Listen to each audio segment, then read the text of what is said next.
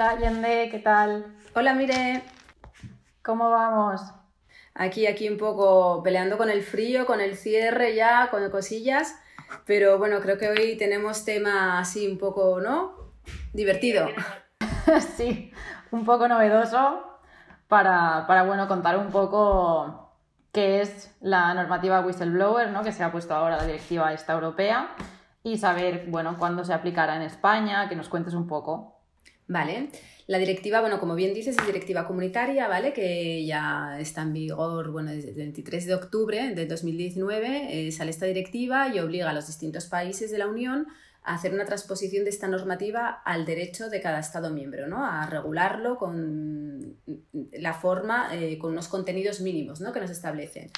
Eh, el plazo para que se haga esta transposición al derecho de cada Estado miembro es el 17 de diciembre de 2021, ahí en unos días.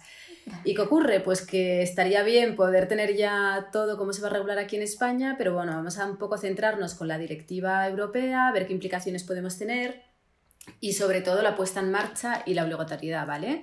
Porque va a estar en vigor es para toda empresa pública, ¿vale? Independientemente del número de trabajadores, pero para la empresa privada, eh, en la directiva nos obliga a que sea eh, aquellas empresas que tengan 50 trabajadores hasta 249 obligatorios, si es más, ya estarían también obligados, ¿vale?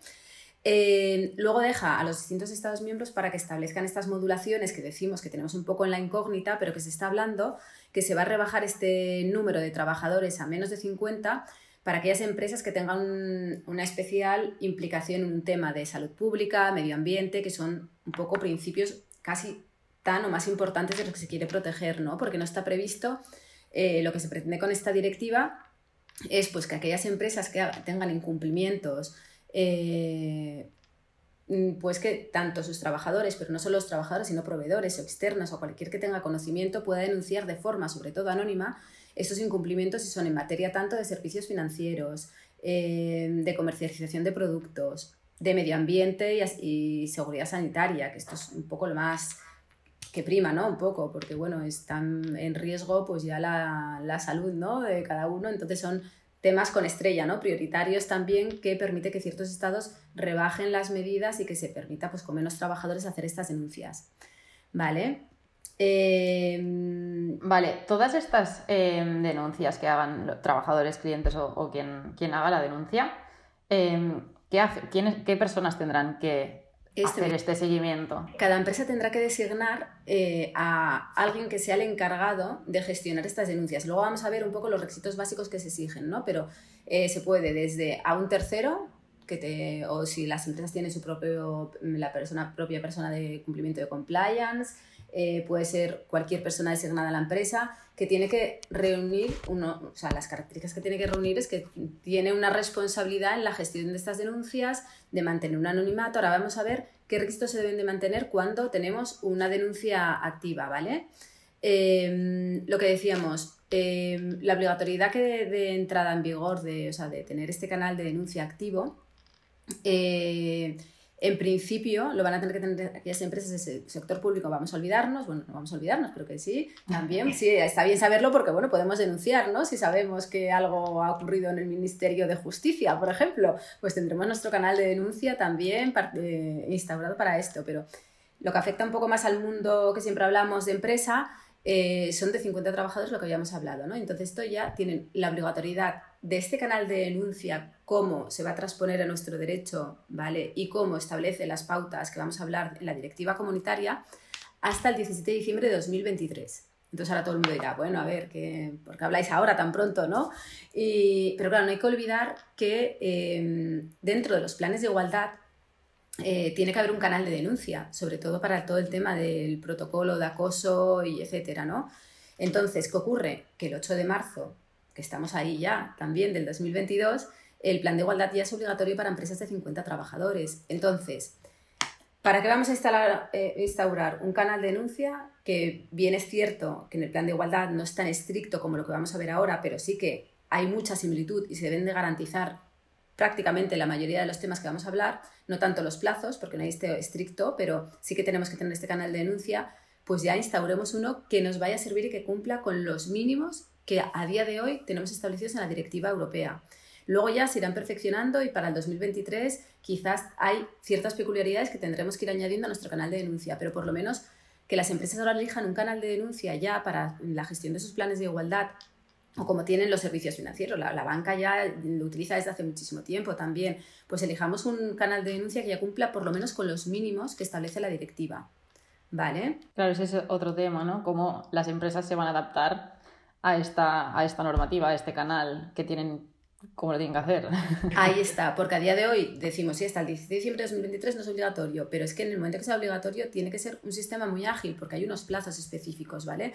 La directiva nos dice, varias, es muy poquito lo que tenemos a día de hoy, pero muy importante. Entonces, lo, más importante es mantener la confidencialidad del denunciante.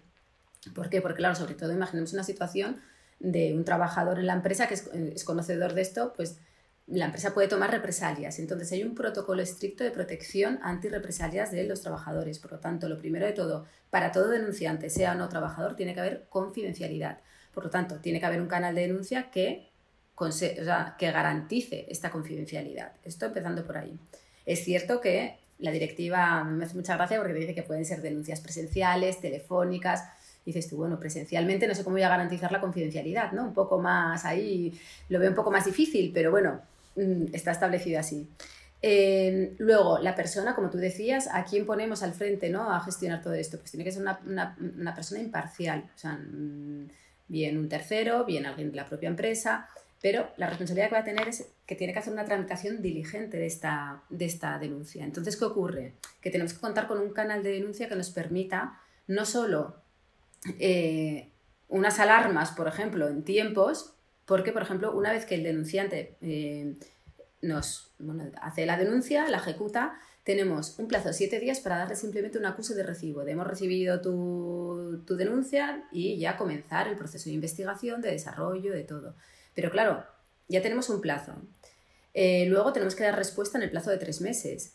Eh, durante este periodo, desde la denuncia hasta el plazo de tres meses que tenemos que dar esta respuesta, eh, podemos ampliar información, añadir, tenemos que hacer una investigación. Entonces también para un canal de denuncia tiene que reunir no solo tener estas alertas y poder ver y tener una visibilidad de cómo está esta denuncia, sino también lo más importante es un soporte documental, una gestión documental que te permita bien eh, un archivo, tener un poco estructurada esa documentación que te, va, que te permite un poco el desarrollo y que, con lo que te permita demostrar que has hecho una investigación de esta, de esta denuncia. Entonces, por eso es muy importante, para mí es lo más importante que tiene un canal de denuncia ágil y que ya nos vendría fenomenal también para gestionar los planes de igualdad, sería estos tres requisitos, ¿no? Confidencialidad eh, y sobre todo esta tramitación diligente que incluye plazos y soporte documental. No sé si estáis con Factorial haciendo algo o no. Sí, nosotros en Factorial estamos trabajando en lo que sería una página pública de, como un, bueno, un canal de denuncias que sería una página pública con un formulario que pueden acceder cualquier persona, sea empleado, cliente o, lo que sea. Em, eso para rellenar el formulario, hacer la denuncia, se pueden adjuntar documentos, em, existe el, anonimato, o sea, puede ser anónimo. Em, Luego es importante que cuando hablamos de trabajadores, como siempre, tal, aquí yo siempre pesada, siempre os digo lo mismo, que voy a copiar, a, poner una grabadora y decirlo, ¿no? Pero sí es importante siempre que lo que nos van a exigir cuando nosotros llegue el momento de tener una inspección o algo es poder demostrar que hemos, sobre todo, dado, hecho este conocimiento y esta formación a los trabajadores, que esto ya lo sabemos por el plan de igualdad, por todas las cosas que hablamos siempre cuando siempre que tenemos que demostrar con tema de protección de datos, Siempre es, importantísimo acreditar la formación a los trabajadores. Esto es independiente de un canal de denuncia general ¿eh? que estás hablando. Aparte, nosotros desde Recursos Humanos debemos eh, acreditar esa formación que hemos hecho y puesto en marcha y, dar conocimiento importantísimo a los trabajadores, no solo cómo funciona, que eso es importante, pero sobre todo dar esas pautas de garantía, de confidencialidad, de no represalias, del protocolo que hay de no represalias y muy importante para mí también es también tener desde recursos humanos un protocolo. Bueno, recursos humanos, pues, ya sabéis que siempre me enfoco tema trabajadores, ¿no? Pero el general para toda empresa también tiene que tener instaurado un protocolo de inhibición de denuncias falsas, porque también luego puede ser, todos pensamos que no va a haber mucho movimiento, pero puede ser tremendo también y denuncias falsas, etc. Entonces tiene que haber también un protocolo elaborado de inhibición de estas denuncias falsas. ¿vale? Te noto ahí anotando bien. Sí, sí, me, lo voy apuntando porque de aquí poco me va a tocar. Sí, sí, sí, sí, ya con el plan de igualdad ya, ya lo tienes ahí, pero luego más estricto aún.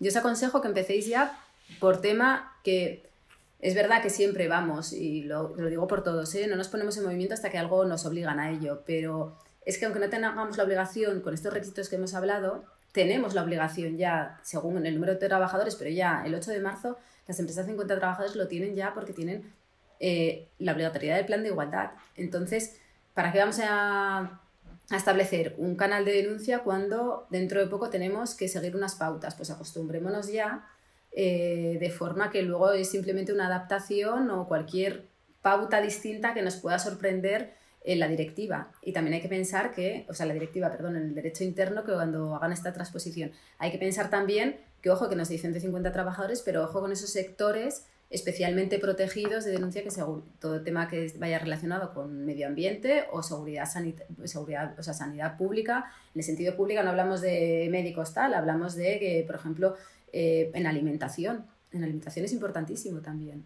Entonces, mucho ojo porque puede ser que igual un obrador de pan de 10 trabajadores, eh, pues igual va a tener la obligación. Vamos a ver qué nos dicen en la transposición final. El tema que comentabas de la formación que se tiene que dar a los trabajadores, entiendo que es una formación interna que puedes dar a todos los empleados de, de manera interna, o sea que lo puede hacer una persona de la empresa y simplemente con un con un comprobante de haber hecho esta formación a los empleados, ¿no?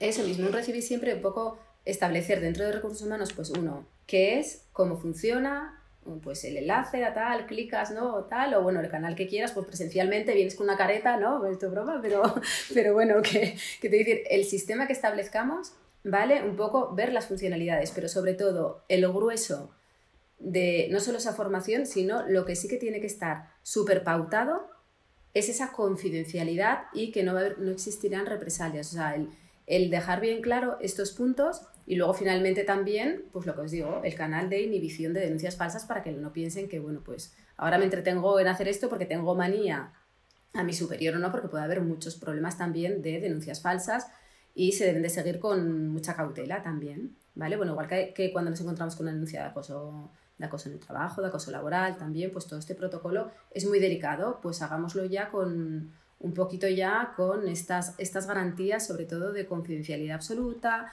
de seguir unos plazos de resolución, que muchas veces ahora pues no vamos tan ágiles, ¿vale? Entonces esta formación es interesante que simplemente pues un recibir, un, o sea, pero tener constancia de que lo hemos realizado, que luego no tengamos sorpresas. Uno, que nos digan que no lo hemos cumplido porque no los trabajadores dicen, no, va una especie y dicen, no, yo es que no sé ni cómo funciona. Eh, o no, porque es que tengo miedo a las represalias. No, tú tienes un documento en el que te informo y en el que te has firmado y que has leído y que te hemos no solo leer, sino hacer la típica reunión un poco en cada empresa, según cómo queráis enfocarlo, por departamentos, por no, pues de una forma más ágil, de recursos humanos, los recordatorios, pero siempre tenemos que tener, os aconsejo tener ese soporte documental en el que realmente podemos justificar que hemos hecho todo lo que teníamos que hacer. Ya te llamaré el día que tenga que hacer la formación. Esto aquí es divertido. no me importa, ¿eh? Y así establecemos ese, ese protocolo así básico y bueno, y en su caso, pues oye, lo podemos compartir, si no, también, ¿no? Lo, ya miramos si lo podemos compartir algo muy, muy general y que, bueno, pues pueda ser útil también para, para el resto de empresas. Pues sí, eso, estaría genial. Porque al final es una cosa que tienen que hacer todas las empresas. Eso mismo, y es muy general porque al final es, bueno, según tendrá un campo más personalizable, podemos hacerlo así, ya, un campo más personalizable para que cada uno, según el canal que elija, pueda elegirlo. Y eh, dos, pues tenemos ya algo que es como muy estándar, que es esta protección, las no represalias, el canal de inhibición, que ahí lo podrán trabajar más o menos las empresas, pero Mm, se puede hacer un tema bastante así general. Y bueno, y con ganas de ver también lo que estáis haciendo en Factorial, de... porque bueno, es importantísimo, o sea, ya me gustó lo primero que has dicho, ¿no? Que es en una página pública, precisamente porque ya estáis cumpliendo el principal de los requisitos, que es esa accesibilidad y el anonimato y esa confidencialidad. Luego me imagino que, que, tendréis también bastante en la gestión, ¿no? De visibilidad y de plazos y de alertas, como hacéis con, yo lo digo porque si lo hacéis en recursos humanos, me imagino que el canal de denuncia también tendrá mil alertas, mil, mil formas de tener visibilidad de lo que estamos haciendo, ¿no? o sea que confío mucho, luego a ver si me, me, enseñáis y me hacéis aquí. Bueno, en muy breve ya, ya lo tendremos y ya saldrá. Perfecto, pues promete entonces, si seguís un poco con las pautas que estáis estableciendo en todo tema de recursos humanos, de selección, de gestión, de... promete. Pues sí. con ganas de verlo. Pues muchas gracias Allende, como siempre, creo que ha quedado súper claro, que es una cosa novedosa, ¿no? Que todos estamos, ¿qué, qué tenemos que hacer?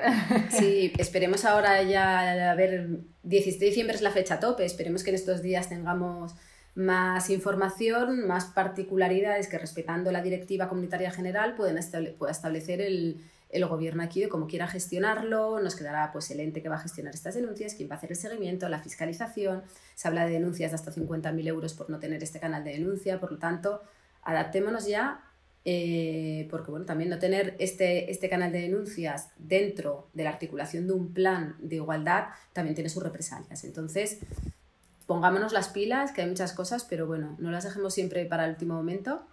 Y, y nada, que me alegro que os haya sido útil y a ver si preparamos esto general y podemos compartirlo. Sí, sí, sería genial si pudiéramos compartir esto con, con todas las personas que lo necesiten. Genial. Pues muchas gracias, como siempre. Nos vemos en el siguiente. Genial. Chao. Chao.